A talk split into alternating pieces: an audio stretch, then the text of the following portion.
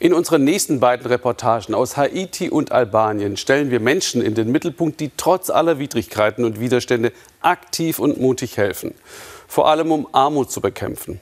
Beide Staaten weisen Parallelen auf. Haiti, ärmstes Land Amerikas, Albanien, eines der ärmsten in Europa.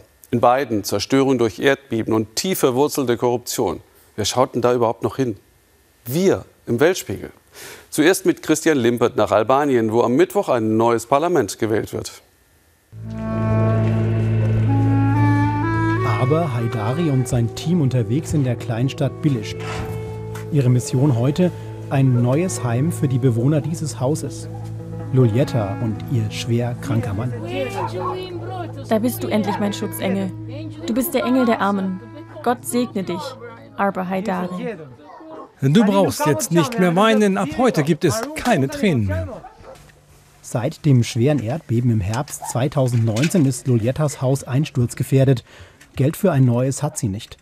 Dabei bräuchte vor allem ihr Mann ein sicheres Dach über dem Kopf. Seit einem Schlaganfall ist er behindert. Das Erdbeben hat uns den Rest gegeben. Mein Mann liegt behindert im Bett und uns fällt die halbe Decke auf den Kopf. Wenn man die Gardinen wegnimmt, sieht man, dass die Wände überall Risse haben. Es war eine Katastrophe. Hilfe vom albanischen Staat gab es bislang nicht. Deshalb hat Aber mit seiner Stiftung eine neue Bleibe organisiert. Julietta und ihr Mann werden sie gleich zum ersten Mal sehen. Doch der Transport dahin ist schwierig.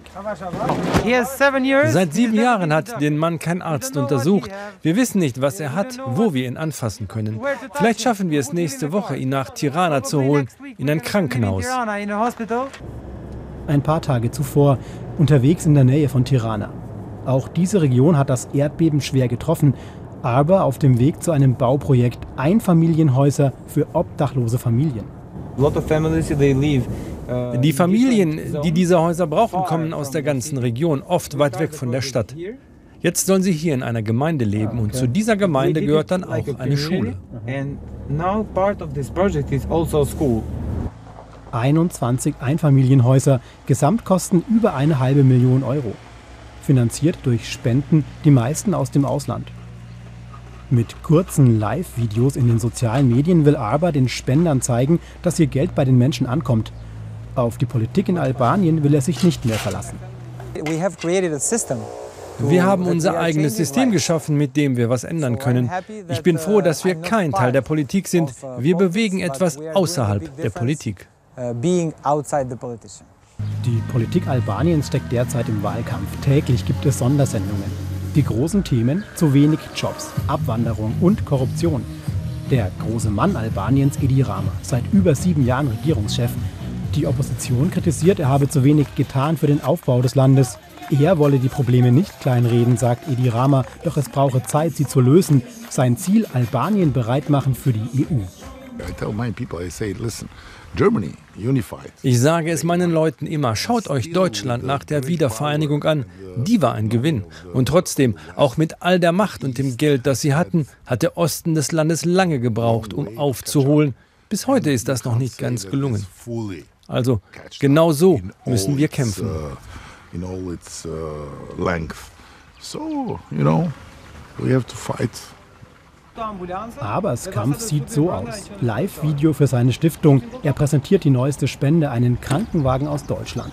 Hier am Stadtrand bauen sie ein altes Militärgelände zu ihrer Zentrale um.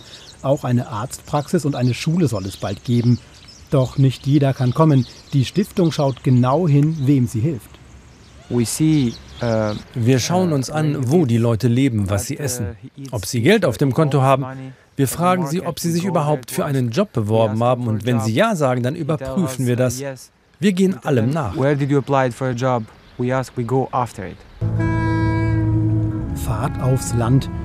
Hilfe wäre überall nötig.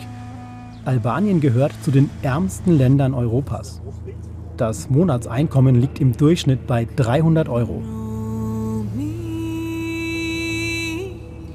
Zurück in Bilischt. Lulietta und ihr Mann sind in ihrem neuen Haus angekommen. Begleitet von lokalen Medien betreten sie es zum ersten Mal. Gekauft und eingerichtet hat es Arbers Stiftung ein neues Leben mit einem eigenen Schlafzimmer.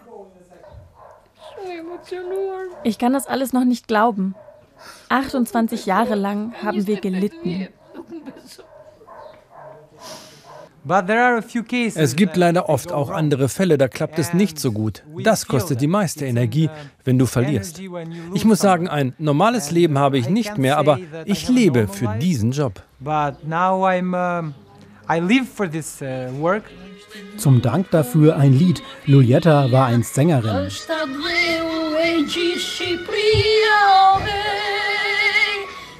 Aber ist morgen wieder unterwegs. Die Liste derer, die auf seine Hilfe warten, ist lang.